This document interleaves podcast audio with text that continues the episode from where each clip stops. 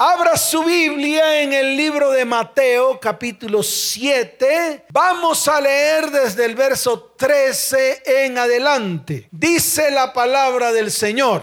Entrad por la puerta estrecha. ¿Entrar por dónde? Por la puerta estrecha porque ancha es la puerta. ¿Cómo es la puerta? Ancha y espacioso el camino que lleva a la perdición y muchos son los que entran por ella. Dios va a hacer que nosotros hoy tomemos decisiones. Y aquí están los dos caminos. Una, la que acabamos de leer, porque ancha es la puerta y espacioso el camino que lleva a la perdición y dice, y muchos son los que entran por ella. Y dice el verso 14, porque estrecha es la puerta, porque qué? Dígalo fuerte, porque qué? Porque estrecha es la puerta y angosto el camino que lleva a la vida y pocos son los que la hallan. Amén y amén. ¿Cuántos quieren vida? Levanta la mano. Muy bien. ¿Cuántos quieren bendición? Levanta la mano. ¿Cuántos quieren solucionar sus problemas? Levanten la mano. No es fácil. No es fácil cuando hemos escogido el camino incorrecto. No es fácil cuando hemos escogido la puerta ancha. No es fácil cuando usted decide caminar por esa puerta ancha, por ese camino espacioso, el cual te lleva día a día a la perdición. Y yo le quiero decir algo, la palabra lo dice, lo dijo el mismo Señor. Dice, y muchos son los que entran por ella. Y yo le voy a explicar por qué. Porque el principal problema del ser humano es la falta de identidad. Los cristianos de hoy, los que, los cristianos de hoy creen que solamente una oración de fe los va a llevar a la salvación. Y ese tal vez es uno de los más grandes engaños que el mismo Satanás ha colocado sobre la iglesia. Y entonces, ¿qué hace la gente? Simplemente creen que por colocarse un sello llamado oración de fe, ya todo se va a solucionar en mi vida, ya todo va a cambiar en mi vida. ¿Y eso qué nos hace?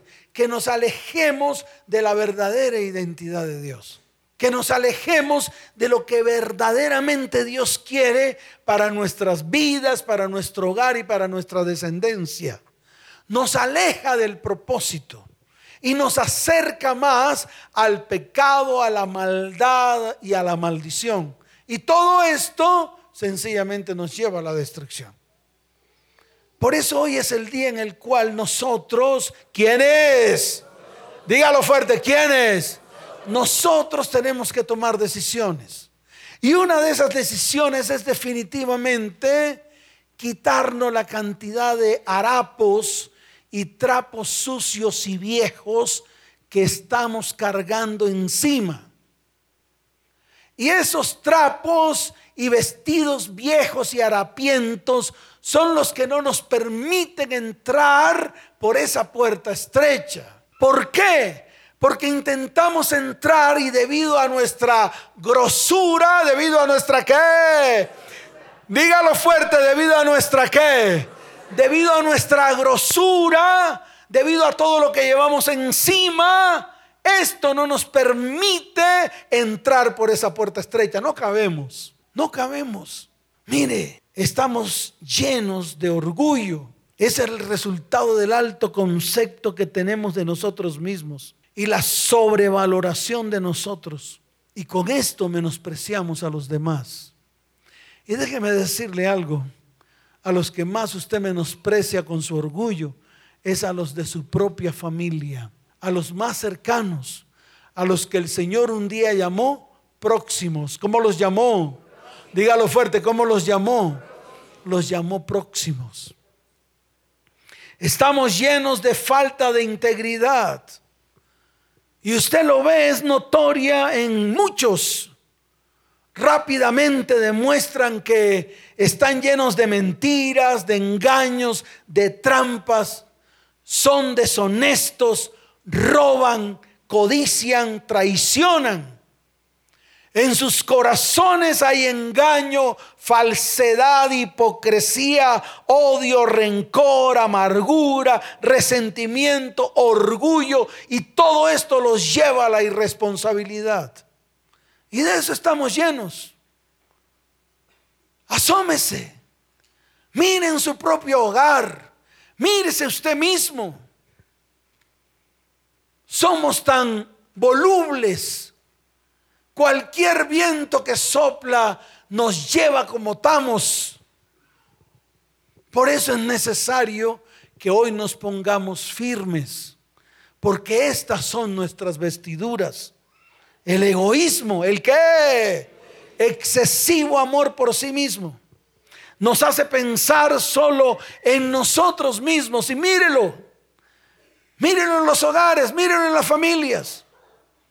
Yo lo oigo a cada rato, en todo momento. Cuando vienen a consejería las familias, cuando vienen a consejería las mujeres, a hablarme de sus cónyuges. Cuando vienen los varones a hablarme de sus cónyuges. Cuando me vienen a hablar de sus hijos. Todos llenos de sí mismos. ¿Llenos de qué? Llenos de sí mismos. Sus propios conceptos sobrepasan los conceptos de Dios.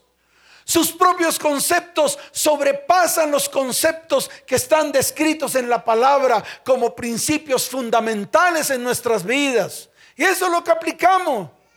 Eso lo aplicamos en nuestra casa, en nuestro hogar, en nuestra familia, en todas las áreas.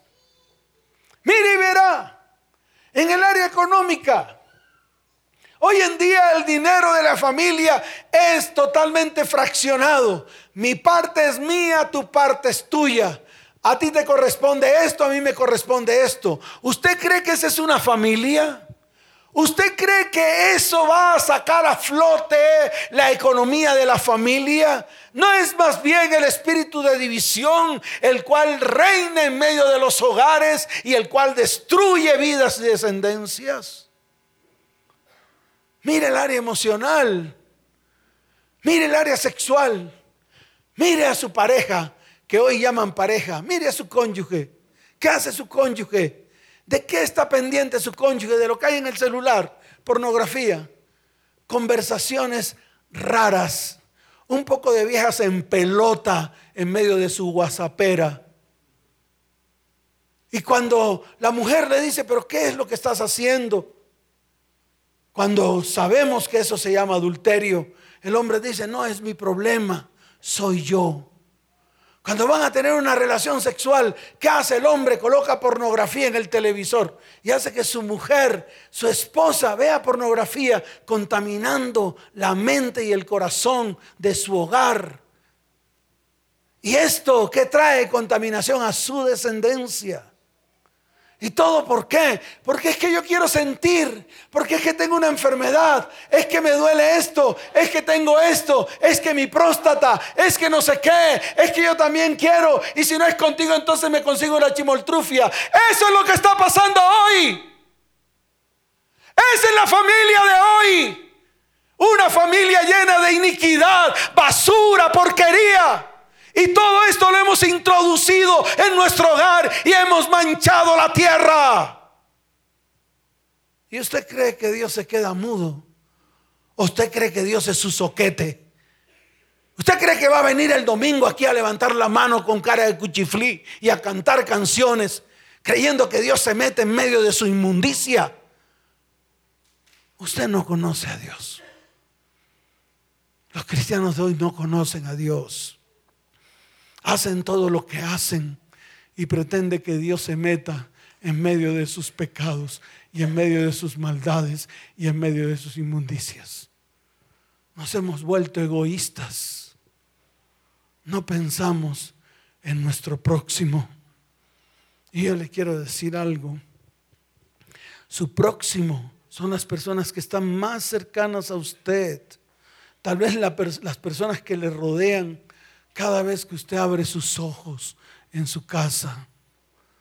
Las personas que le rodean, tal vez aquellas que están detrás de su puerta, sus hijos y sus descendientes.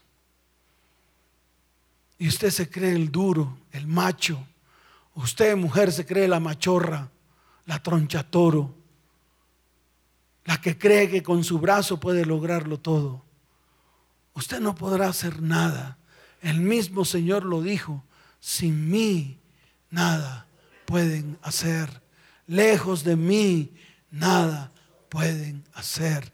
Apartados de mí nada pueden hacer. La indolencia. Wow. El término indolente hace referencia a una persona que no quiere esforzarse en el cumplimiento de una tarea. A todos los hombres que han venido aquí, que han abandonado hijos, Dios les ha dicho reiterativamente, vayan por sus hijos, restáurenlos, restitúyanlo, sin importar las circunstancias que usted esté viviendo ni las condiciones que usted esté viviendo. Porque es que pensamos que restituir es comprarle zapatos y ropa.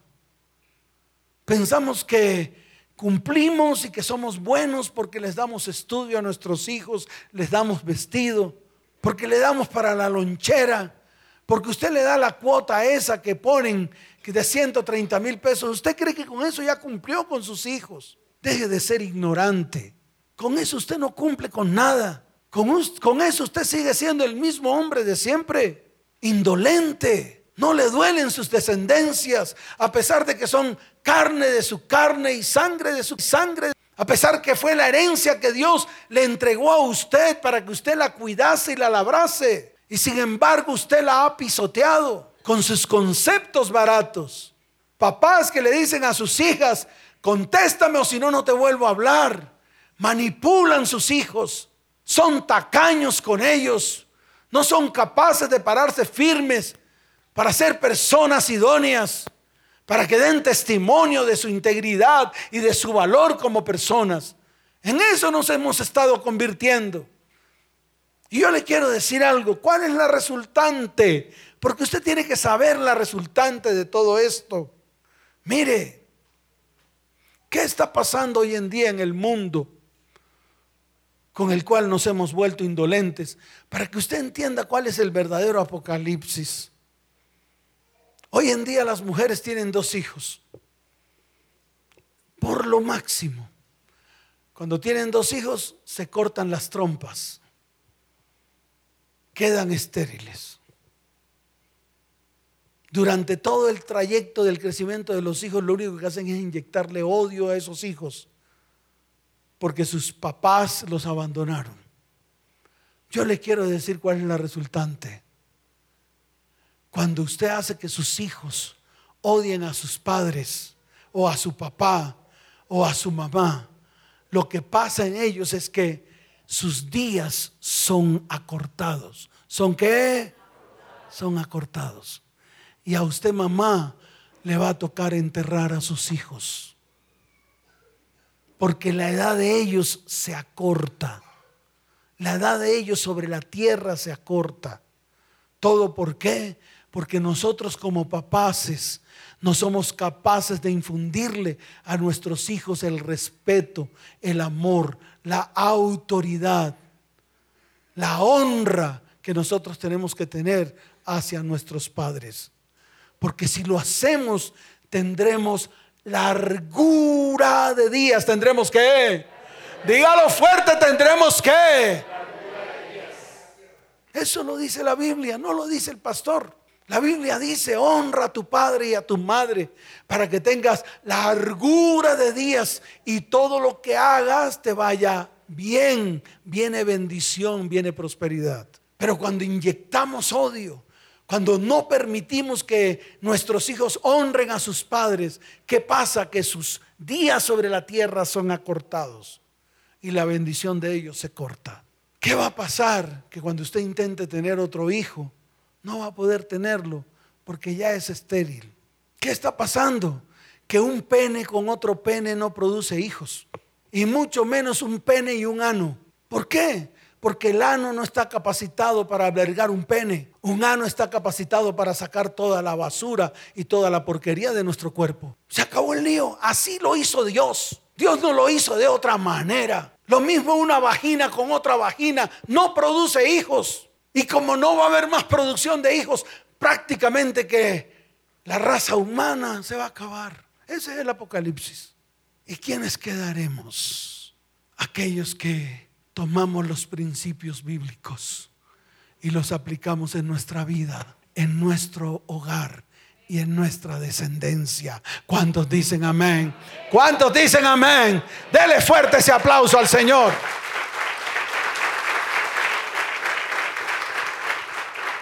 Una persona indolente es una persona perezosa que no hace las cosas con excelencia para evitar el esfuerzo. Lo que ha dicho el Señor aquí a los hombres, vayan por sus hijos, esfuércense. Ay, pastor, es que está en el pueblo de Telomí, no me lo veas. ¿Cómo tuvo usted la cachaza de poder preñar a una mujer? Y la valentía, ¿y por qué no tiene la valentía de ir por sus hijos para restaurarlos y restituirlos? Ah, pero si quieren venir a la iglesia y quieren levantar sus manos y quieren ser bendecidos. Porque eso es lo que dice la iglesia de hoy. No importa lo que hayas hecho, no importa que te maldigan, no importa. Aquí pasó. Aquí vino un varón diciéndome, pastor, mire, llevo años y años en los cuales no veo prosperidad en mi vida. Mis manos son secas. Me las mostró. Vea, mis manos no producen nada. No producen ni cinco. No entiendo. Y trabajo duro. Y trabajo desde que Dios amanece hasta las 11 de la noche y trabajo, pero todo el dinero que recojo, todo se va por saco roto. Y metí mi mano en su boca para jalarle la lengua. ¿Qué hice? Dígalo fuerte que hice.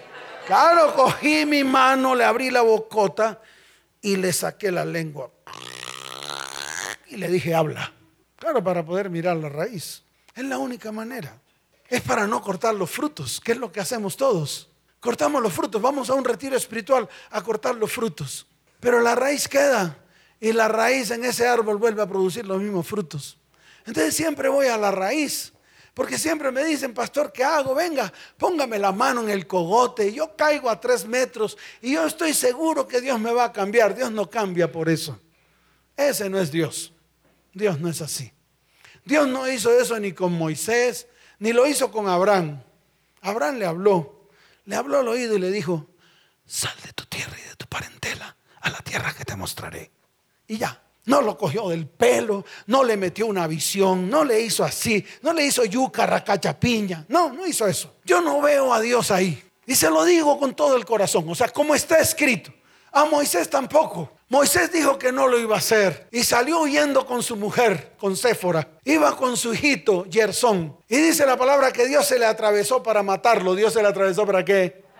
Y llegó Séfora, intercedió, ¡fum! Y dijo, ciertamente esta es carne de mi carne y sangre de mi sangre. Y cogió el prepucio de Gersón y con un cuchillo afilado lo sacó. Y esa sangre se derramó en tierra. Y ese fue el sacrificio. Y desde ahí, tanto Moisés como su esposa Séfora tomaron la decisión de ir a hacer lo que Dios les mandó hacer. Se acabó el lío. Ese es Dios. Ese es su carácter. Ese es su qué. Firme. Y así fue con todos. A Josué. A Josué no tuvo que cogerlo y que se le apareciera un león rugiente por allá cuando estaba en las faldas de la montaña, cuando Moisés subía al, al monte. No, ni le hizo coger temor ni miedo, ni le dijo, eres un maldito si te vas de esta congregación. ¿Qué es lo que hacen los pastores hoy? Retienen las almas las atan, les ponen velos, amarran sus manos y tras de eso los amenazan con una palabra de maldición. Ya basta, ya basta, van a tener que dar cuentas delante de Dios porque las almas no son de ustedes, las almas son de Dios. Y Dios las va a rescatar todas. Todas esas almas que están atadas a ustedes, Dios las va a rescatar y se las va a arrebatar por sus palabras maldicientes que han lanzado contra vidas, hogares y descendientes. ¿Cuántos dicen amén? Simplemente llamó a Josué. Moisés le dijo a Josué, tienes que seguir tú. Ya yo no puedo tengo muchos años encima. Dios me ha ordenado que suba al monte Nebo y allá voy a morir. Y eso fue lo que pasó. Subió al monte Nebo, contempló la tierra y murió. Ese es Dios. El Dios que necesita hombres y mujeres firmes, que se pongan firmes para cumplir propósitos, no hombres y mujeres llenos de, de temor, de miedo, No hombres y mujeres llenos de pecado y maldición. No hombres y mujeres llenos de lujuria y lascivia. No hombres y mujeres llenos de pornografía. No hombres y mujeres haciendo lo que se les da la gana con sus cuerpos. Yo le vuelvo a repetir. Su cuerpo es templo del Espíritu Santo y de su cuerpo dará usted cuenta delante de Dios. Cada cosa que usted haya hecho con su cuerpo va a tener que dar cuentas delante de Dios. Y eso los cristianos les importa pito, no entienden los propósitos. Y eso es lo que está pasando hoy. Ese es el reflejo y la radiografía del cristiano de hoy. Todos indolentes, todos llenos de orgullo, todos llenos de altiveces, todos llenos de conceptos propios, cogen la palabra de Dios y la tergiversan, todos llenos de irresponsabilidades, no asumen sus compromisos, prometen y no cumplen lo que prometen, toman decisiones a la ligera sin meditar en lo que hacen, llenos de temor, llenos de qué? y el temor pone lazo en medio de los corazones, provocan ataduras que no dejan avanzar a la persona. El temor es muchas veces el producto de una mala relación con Dios, de falta de fe y de confianza en Dios. ¿Cuántos llenos de falta de perdón, llenos de qué? Guardan resentimientos, rencores, se convierten en amarguras y raíces de amargura. El odio es propio de personas inmaduras que no han crecido ni emocional ni espiritualmente. Y yo le quiero decir algo, que así como usted, yo también he sido herido y he sido lastimado. Yo también herí y lastimé. Pero un día tomé la decisión de perdonar para poder recibir el perdón inmerecido que yo necesitaba para mi alma. ¿Cuántos dicen amén? el Señor ordena de manera radical que perdonemos. No en el ámbito emocional, porque el perdón es una decisión. ¿Es una qué? Es una decisión y por lo tanto, si es una decisión, yo tengo que obedecer, queramos o no. Así de fácil. Y está escrito en la palabra. Y es un mandato de Dios. La inconstancia la preocupación, la ira, la mentira, la maledicencia, las discusiones, las peleas, las contiendas. De esto está lleno el mundo cristiano de hoy. Y nosotros, sentados en una silla, viendo cómo se destruye nuestra vida, viendo cómo se destruye nuestra descendencia. Yo le pregunto, ¿qué va a dejarle usted a su descendencia? Yo le pregunto, todas las repeticiones de lo que usted hizo, eso es lo que le va a dejar. Todos sus divorcios, todos sus abortos, eso es lo que le va a dejar a su descendencia. ¿Y todo por qué? Porque no hemos sido capaces de pararnos firmes y ser testimonio de Dios para los nuestros. Y nos parece más fácil ir a predicar la palabra a personas que no nos conocen. Podemos colocar la máscara que queramos. Nadie nos conoce. Pero sabe una cosa, Dios sí conoce nuestro corazón. Y los que más conocen nuestro corazón son las personas que viven con nosotros, que están a nuestro alrededor. Esto es nuestro cónyuge y nuestros hijos. ¿Cuántos dicen amén? ¿Cuántos dicen amén? Dele fuerte ese aplauso al Señor.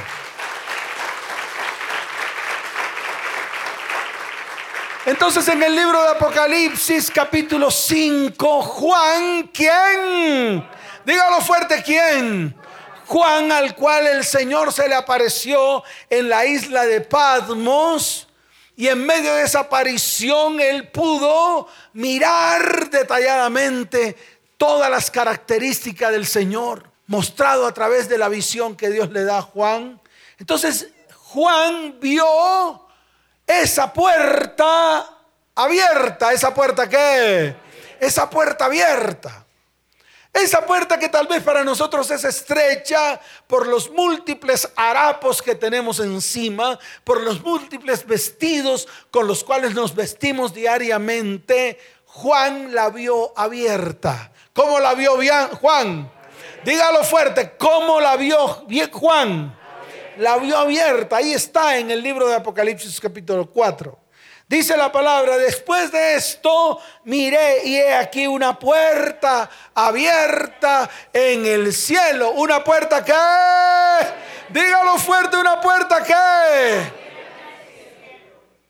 ¿Cuántos quieren ver esa puerta abierta? Levante la mano. Claro, claro cristianos. Claro, eso es lo que usted tiene que comenzar a procurar en este tiempo. Poder ver esa puerta abierta y poder entrar ¿Poder qué? Claro, poder entrar en, por esa puerta. Esa debe ser nuestra meta como cristianos. Esa es la más grande meta que nosotros nos tenemos que poner hoy. Poder entrar por esa puerta. Poder disfrutar del reino de los cielos. Poder disfrutar del qué. Claro, y todas las bendiciones que hay ahí.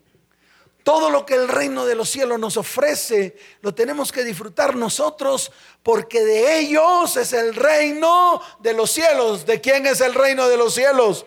Claro, de nosotros, de los que un día decidimos aceptar a Cristo en nuestras vidas, de los que un día decidimos aceptar el sacrificio de Cristo en la cruz del Calvario, los que un, los que un día decidimos aceptar sus principios y fundamentos. Esos son los verdaderos cristianos. Si usted no ha aceptado nada de eso, su cristianismo es un cristianismo barato, falso, mentiroso. Usted no puede ser cristiano a medias. Usted no puede ser un cristiano con un pie en el mundo y llevando el mundo a su vida y diciendo soy cristiano. ¿Por qué? Porque el cristianismo no puede seguir siendo una moda. El cristianismo tiene que ser un modo de vida. Tiene que ser un qué? Un modo de vida. Y ese modo de vida está regido por los principios y fundamentos que están en su palabra. ¿Dónde están los principios y fundamentos? No en su corazón, no en su teología. Ahí no está. No insista tanto, no está ahí. No está cuando usted se vuelve teólogo. No está cuando usted estudia la palabra y usted empieza a usarla como algo privado para su vida. Ahí no está su cristianismo. Su cristianismo no está cuando usted comienza a mirar los conceptos suyos, llevando la palabra a sus conceptos por su beneficio. Ahí usted no es cristiano. Ahí usted tal vez es un teólogo. O una persona que sabe mucho de la palabra y se sabe los versículos bíblicos, pero no los aplica en su vida. No son fuente de vida para usted. La palabra de Dios no es espíritu y vida para su vida. La palabra de Dios simplemente está ahí y es un postín más en el libro, pero no es un modus vivendus en su vida. Y el verdadero cristianismo es ese cuando yo vivo la palabra. Cuando yo la muestro, cuando yo soy testimonio, cuando yo soy qué. Claro, cuando rompo mis propios principios y conceptos para colocar los principios y conceptos que están descritos en la palabra. Ahí es cuando somos verdaderos. Ahí es cuando damos el paso, cuando damos el qué. Dígalo fuerte cuando damos el qué. Cuando damos el paso para poder entrar por esa puerta. Pero esa no es la decisión que tomamos. Dios siempre colocará dos caminos y siempre te dirá, escoge pues. ¿Cómo te dirá? Tú eres el que tomas la decisión de escoger. Si te vas por el camino pedregoso que te lleva a una puerta estrecha y a medida que vas caminando ese camino pedregoso, te vas quitando la cantidad de harapos y trapos sucios todas las ataduras, todas las ligaduras que el mundo te dejó desde el mismo momento en que fuiste engendrado, todas tus esclavitudes. Cuando comienzas a quitarte vestido por vestido, el vestido de la pornografía, el vestido de la lujuria, el vestido de la lascivia, el vestido de la maledicencia. Cuando usted comienza a hacer eso, cuando usted comienza a mirar la palabra y la palabra se vuelve vida en su vida, cuando usted se pone de acuerdo con su cónyuge para que en su casa rija la palabra y esa palabra sea vida para usted, para su familia y lo lleve a un propósito en él y vengan las bendiciones y se rompan las maldiciones. Es la única manera, no hay otra, no hay ritual que valga. Porque hoy estamos dados a los rituales. Si hacemos el rito del retiro espiritual, si hacemos el rito de la Santa Cena, si hacemos el rito del bautismo, si hacemos el rito de la unción, si me derraman el, aceite y ese es un ritual, pensamos que los rituales nos van a llevar a la salvación. Eso no te lleva a la salvación.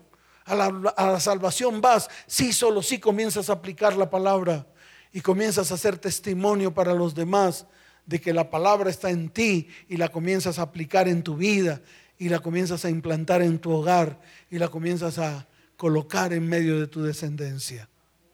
Es así de fácil. No hay otra. No hay un rito, no hay un pase mágico. El cristianismo no es un pase mágico. El cristianismo no es palabrería dichas por otras derramadas sobre ti para que se cumplan como profecías que vuelan y vuelan y vuelan. No. Tenemos que tomar decisiones. Tenemos que qué. Dígalo fuerte, tenemos que qué. Tenemos que tomar decisiones. Y dice la palabra que Juan escuchó la voz y esa voz le decía, y la primera voz que oí, como de trompeta, capítulo 4 de Apocalipsis, hablando conmigo, dijo, sube acá y yo te mostraré las cosas que sucederán después de estas. Y al instante yo estaba en el Espíritu, al instante que... Dígalo fuerte, al instante que... Mientras usted esté en la carne, mientras sus emociones rijan su vida, mientras sus sentidos sean puertas abiertas de maldad y maldición, iniquidad a su mente y a su alma, nunca va a poder estar en el Espíritu. Su relación con Dios será una relación paupérrima una relación pobre, cargada de repeticiones y dichos, cargada de peticiones vanas. Y ese es el problema de la iglesia. La iglesia de hoy, y cuando hablo de iglesia estoy hablando de las familias que conforman la iglesia, de los hombres y mujeres que conforman la iglesia, están llenos de alma, de carne, pero no de espíritu. Por eso la misma palabra dice, y al instante yo estaba en el espíritu y he aquí un trono establecido en el cielo y en el trono uno sentado. Y viene la descripción, la descripción del que estaba sentado en el trono. ¡Wow! Y dice, el aspecto del que estaba sentado en el, en el trono era semejante a piedra de jaspe y de cornalina, y había alrededor del trono un arco iris semejante en aspecto a la esmeralda. Y alrededor del trono habían 24 tronos y vi sentados en los tronos a 24 ancianos vestidos de ropas blancas con coronas de oro en, las cabezas, en sus cabezas. Y del trono salían relámpagos y truenos y voces. Y delante del trono ardían siete lámparas de fuego, las cuales son los siete espíritus de Dios. ¿Los qué? ¿Qué se supone deben estar en su vida? ¿Dónde deben estar? Claro, deben estar en su vida. Y esos siete espíritus se encuentran en la palabra en el libro de Isaías, capítulo 11. En el libro de Isaías, ¿qué? Claro, vamos a Isaías capítulo 11 para que usted los vea. La pregunta para todos es, ¿será que alguno de estos están en mi vida? ¿Gobiernan mi vida? Mire lo que dice Isaías capítulo 11, verso 2. Dice, y reposará sobre él el espíritu de Jehová. ¿El espíritu de quién? De Jehová. Espíritu de sabiduría, espíritu de inteligencia, espíritu de consejo, espíritu de poder, espíritu de conocimiento y de temor de Jehová. ¿Y de qué? Ahora mire para que vea que el que menos está en su vida es el espíritu de temor a Dios. Por eso para nosotros es muy fácil pasarnos por la faja lo que dice la palabra. Por eso para nosotros es muy fácil hacer las porquerías que hacemos. Por eso para nosotros es muy fácil practicar la pornografía, la fornicación, el adulterio, la mentira. Por eso para nosotros es muy fácil airarnos. Para, por eso para nosotros es muy fácil llenarnos de amargura y de raíz de amargura. Por eso para nosotros es muy fácil entrar en división, peleas, contiendas, creyendo que tú tienes la razón y no la tienes. Y lo que haces con lo que haces es dañando tus hijos. Y después nos preguntamos por qué nuestros hijos están como están. Pastor, ¿por qué mi hijo es mentiroso? Porque tú eres el primer mentiroso. Pastor, ¿por qué mi hijo se masturba? Porque tú eres el primero que te masturbas.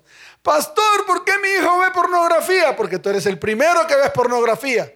Pastor, ¿por qué mi hijo no es íntegro? Porque tú eres el primero que no tiene integridad.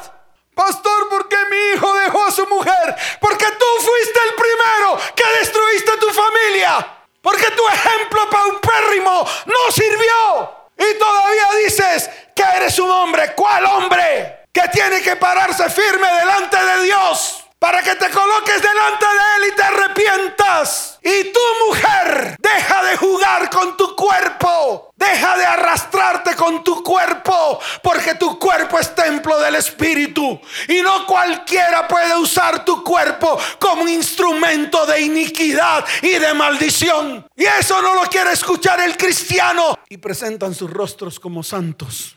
Presentémonos delante de Dios a ver qué dice Dios. ¿Y todo esto por qué? Porque no hay temor. Cogimos a Dios como un juego.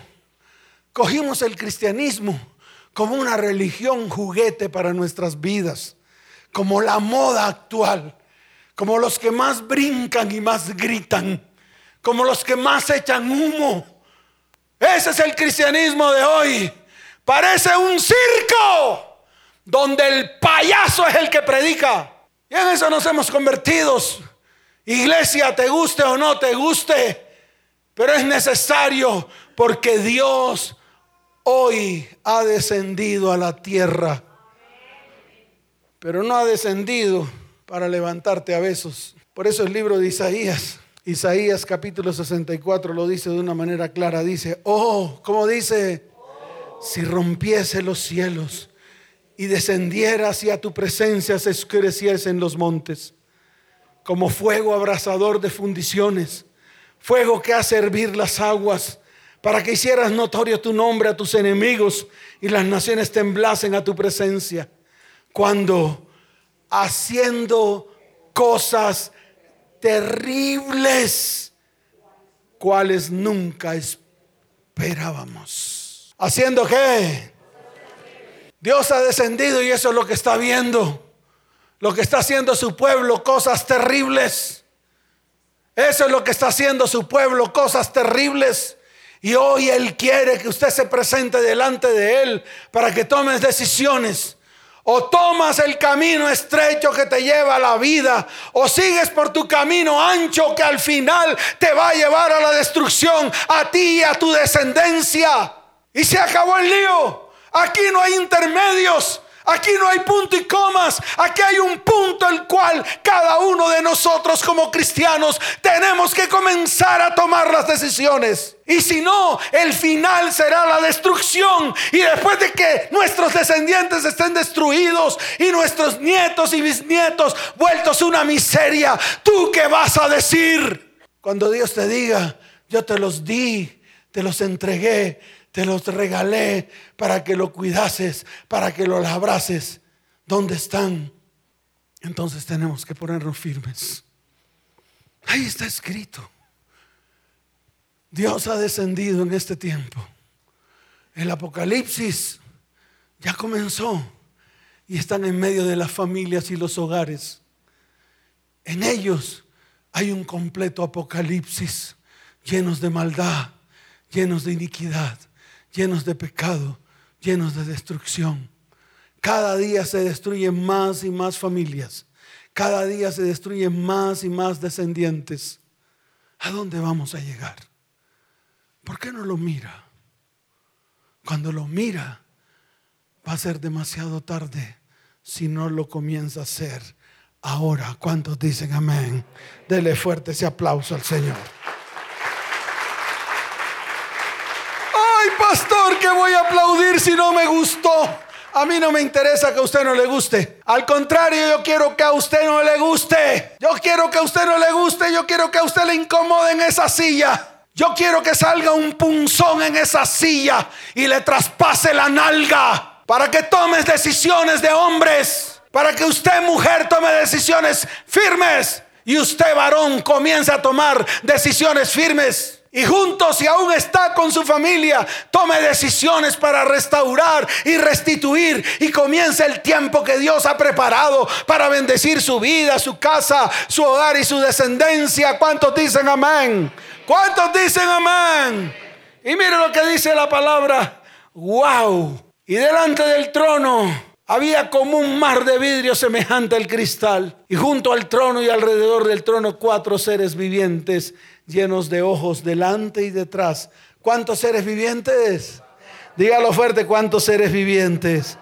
El carácter de Dios. Ese es el carácter de Dios que Dios quiere impregnar a su iglesia. Ese es el carácter de Dios que Él quiere colocar en medio de vidas, hogares y descendencias. Ese es el carácter de Dios que Él quiere colocar sobre las personas que de verdad quieran tomar decisiones. Si usted anhela ese carácter de Dios, entonces tome la decisión que tiene que hacer. No tiene que hacer nada más. Tomar la decisión. Cuando Dios quiere hombres y mujeres firmes, hombres y mujeres que... Y los hombres y las mujeres firmes tienen que estar en su iglesia, tienen que formar parte de su remanente, tienen que formar parte de su pueblo, para que den testimonio del poder de Dios en medio de sus vidas, hogares y sean ejemplo para muchos en el mundo en el nombre de Jesús. ¿Cuántos dicen amén? Dele fuerte ese aplauso al Señor.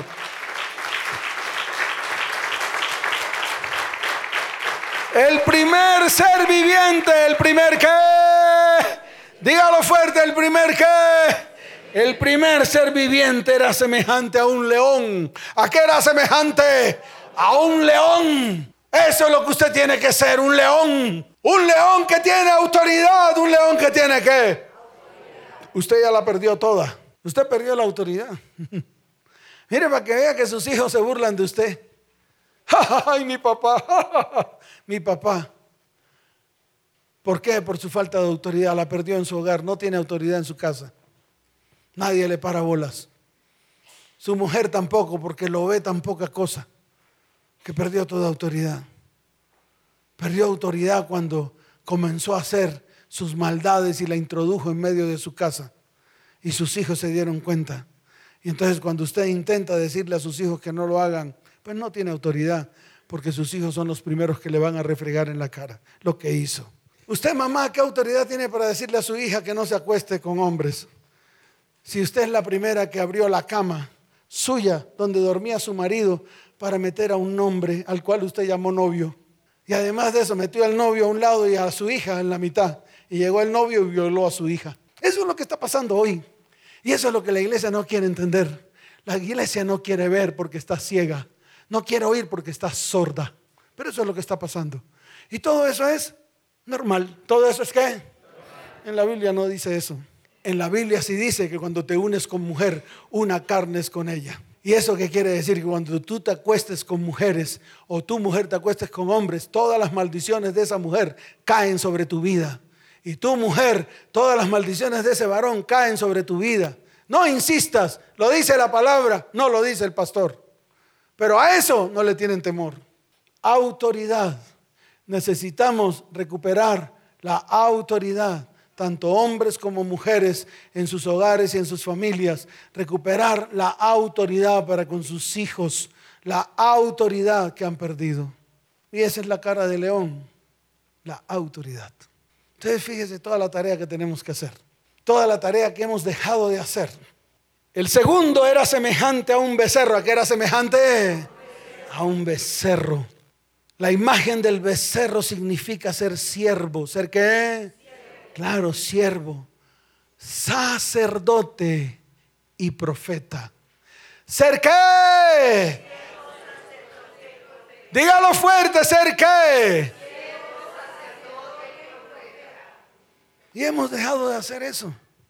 Pensamos que porque atendemos a nuestros hijos en la mañana y le damos el desayuno, ya eres una buena mamá. Eso no te hace buena mamá. No insistan, eso no las hace a ustedes buenas mamás. Mire, pastor, yo me he puesto los calzones bien puestos para poder criar a mis hijos. La super mamá, eso no te hace super mamá. Pastor, le he dado a mis hijos el estudio. Mire, pastor, yo he sido un buen hombre. Yo le he dado el estudio, yo le he dado todo y ahora están en la universidad y han salido adelante. Y eso ha sido por mí, vea que he trabajado toda mi vida. Eso no lo hace usted más macho, ni lo hace usted mejor papá. Usted está haciendo lo que le corresponde hacer cuando asumió la responsabilidad de embarazar a su, a su cónyuge y tener un hijo. Así que deje de ser sordo. Usted tiene que ser un siervo porque su objetivo es servir su familia. Ese es su objetivo. Su objetivo es sacar adelante a su familia. Su objetivo es levantar a su cónyuge y a sus hijos juntamente con usted para formar una familia. Ese es el objetivo. Eso es ser siervo. Ser siervo no es ser servil. Ser siervo no es hacer una escuela de líderes para servirle a un pastor. Eso es ser servil, manteco. Ser siervo es cuando usted comienza por usted y por su casa y por su familia. Antes de servir a otros, comience por usted. Pero no, abandonamos la familia, abandonamos a los hijos, nos colocamos la Biblia en el sobaco cuando llegamos a la casa nuestros hijos perdidos. Porque usted nunca fue capaz de mostrar el testimonio a sus hijos. Y se lo digo a ustedes que están aquí, iglesia, para que lo vayan entendiendo. Cómo nos hemos equivocado. Ese es ser un becerro, un cordero. Es ese. El que es profeta. El que es qué? El que es profeta. El que coge a los hijos y le pone la mano en la cabeza y les dice, hija, tú serás una bendición. Tú serás una profesional tú avanzarás con paso firme, tendrás una vida recta, tendrás una familia, tendrás hijos bendecidos que van a ser mis nietos y yo podré cargar a mis nietos y los podré bendecir. Ese es un profeta. Un profeta no es aquel que coge a sus hijos y les dicen que son unos malditos, inservibles, flojos. Ese no es un profeta, ese es un Satanás en medio de sus hogares y lo que hacen es destruir sus familias y destruir la honra de sus hijos. Entiéndanlo. Ser un sacerdote, ser un qué? Ese es un becerro, ese es un buey, un cordero. Ser un sacerdote, mostrar la integridad ponerse firme delante de Dios, tomar su familia, su mujer y decirle lo, valiosa que es.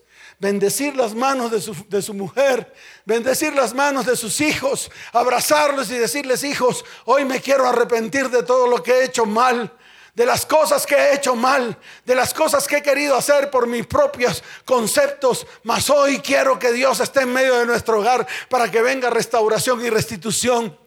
Ya no más discutidera, no más divisiones, no más peleas, no más contiendas, no más maledicencia. De ahora en adelante los principios que nos van, a, nos van a regir están escritos en la palabra y por lo tanto hoy los asumimos todos con responsabilidad. Hoy quiero ser yo el que dé testimonio y cojo mi celular y lo reviento contra el piso y corto con las amistades que traen inmundicia a mi mente y a mi corazón y dejo las conversaciones obscenas y quito toda imagen de mujeres desnudas, de hombres desnudos, de pornografía, de lascivia, de lujuria, de fornicación y de adulterio. Ese es el hombre que Dios quiere. Esa es la mujer que Dios quiere. Esa es la iglesia que Dios quiere. Una iglesia santa y limpia delante de sus ojos. No una iglesia mundana, llena de basura y porquería. ¿Lo entendieron? Y eso se hace cuando yo tomo decisiones. ¿Cuándo se hace? Y dice la palabra, el tercero tenía rostro como de hombre. ¿Como de qué? Responsable, íntegro, transparente, firme, honesto, esforzado, valiente. Ese es el verdadero hombre que Dios quiere. Dios no quiere a hombres endebles, no quiere más seres humanos endebles. Quiere hombres que se paren firmes y digan delante de Dios, aquí estamos. Y ya. Y déjeme decirle algo, dice lo último. Y el cuarto era semejante a un águila volando, aunque la capacidad de ver más allá.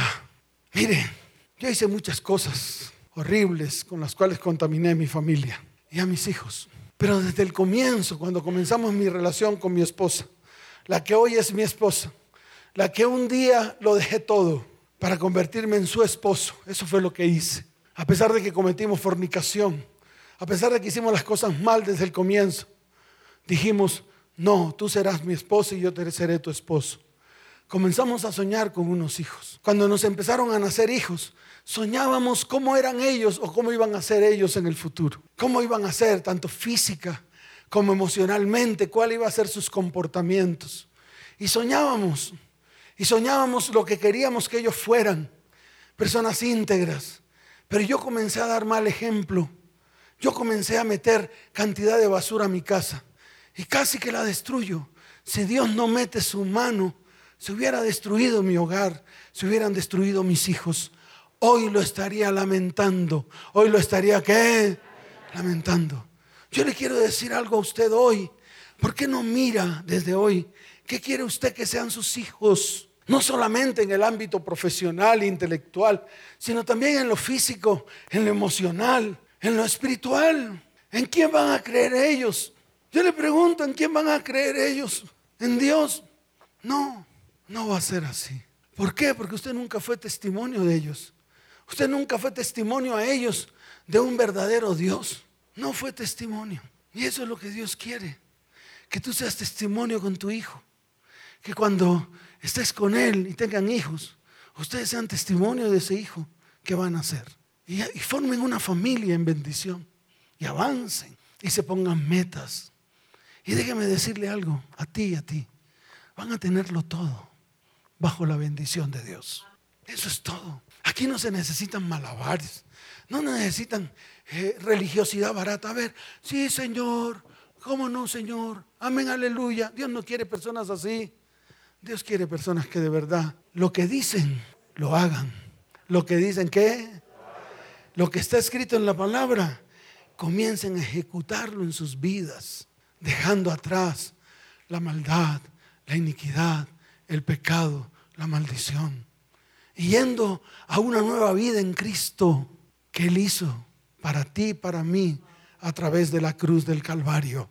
¿Cuántos dicen amén? ¿Cuántos dicen amén? Dele fuerte ese aplauso al Señor. Siempre va a encontrar dos caminos. Mire, para que usted se dé cuenta que Dios nunca cambia, es el mismo. En el Antiguo Testamento, en el libro de Deuteronomio capítulo 30, no abra la Biblia, yo le voy a decir qué dijo ahí el Señor. Dijo, yo coloco delante de ti el bien y el mal, la bendición y la maldición, la vida y la muerte. Y lo que le dijo él al pueblo fue, escoge pues la vida para que vivas tú y tu descendencia. Jesús miles de años después, creo que cinco mil y pico de años, no tengo la cifra, tendría que mirar, sumar y restar. Tendría que, ¿qué?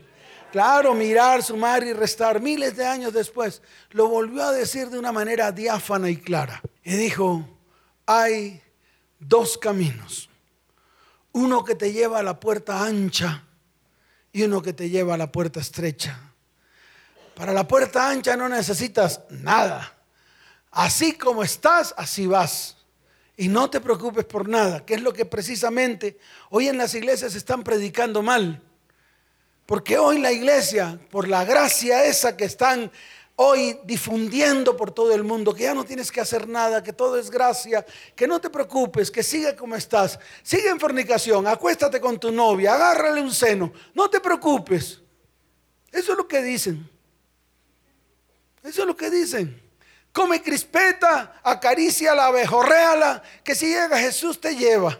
Pégate un tiro, mátate, que Jesús te recibe en el cielo. Eso es lo que están diciendo. Yo le quiero decir algo, esa es la puerta ancha que no te lleva a la vida, que te lleva a la perdición. Se acabó el lío.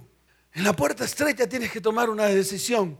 arrancar tus harapos, arrancar tus vestidos que no te sirven, que has arrastrado durante toda tu vida. Lo has arrastrado durante toda tu vida. Eso lo tienes que arrancar. ¿Para qué?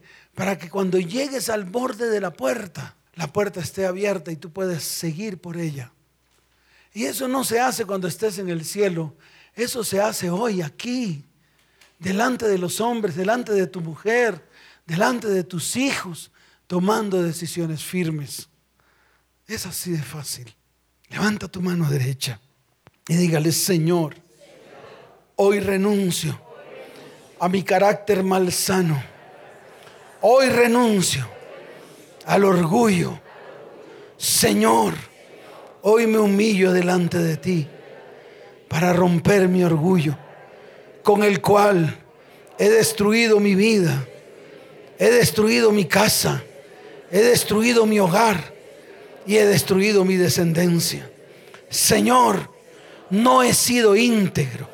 Señor, he mentido, he engañado, he hecho trampas, no he sido honesto, he robado, he codiciado, he traicionado Señor, he sido una persona con falta de integridad, mas hoy vengo delante de ti. Hoy levanto mi mano derecha para rendirme ante ti, para pedir, Señor, que me laves, limpies mi vida con tu sangre preciosa. Hoy renuncio a toda falta de integridad. Hoy renuncio a la mentira porque si soy mentiroso, hijo del diablo soy. Mas hoy quiero ser hijo tuyo. Mas hoy quiero andar con la verdad de lo que está escrito en tu palabra. Hoy renuncio al engaño, a las trampas, al robo, a la codicia, a la traición. Hoy renuncio al engaño, a la falsedad, a la hipocresía, a los odios, al rencor, a la amargura, al resentimiento, al orgullo, a mi falta de responsabilidad. Padre, he sido egoísta, he pensado en mí solamente y no he pensado en mi cónyuge, en mis hijos, en mi descendencia y en mi familia. Hoy reconozco que ellos son la extensión de mi vida sobre esta tierra. Por lo tanto, me arrepiento de mi egoísmo, de mi maldad, de mi indolencia, de mi responsabilidad. Señor, hoy quiero depositar toda mi confianza en ti. He sido temeroso, he estado lleno de temores y de miedos, mas hoy me levanto y creo en tus promesas, creo en tus palabras, creo en lo que tú has dicho de mí, que harás en medio de mi vida, de mi hogar y de mi descendencia. Creo lo que tú dices, que tú harás volver mi corazón al corazón de mis hijos y el corazón de mis hijos se volverán a mi corazón. También el corazón de mi cónyuge se volverá a mi corazón y mi corazón se volverá al corazón de mi cónyuge. Pero primero, diga primero, quiero que mi corazón se vuelva tu corazón para que el corazón de Dios se vuelva al mío. Padre, extiende tu amor, tu bondad, tu misericordia, tu justicia, tu santidad en mi vida, en mi hogar y en mi descendencia. Padre, quiero que se quite de mí toda amargura. Por lo tanto, hoy no perdono con mi alma Hoy perdono con mi corazón, porque es un mandato tuyo y es una orden que yo debo obedecer. quiera o no, hoy decido perdonar a todos, a todos aquellos a los cuales me hicieron daño. Y hoy quiero que, que el perdón de muchos a los cuales yo he hecho daño también vengan sobre mí. Señor, hoy quito toda preocupación, toda ira, toda contienda, toda pelea.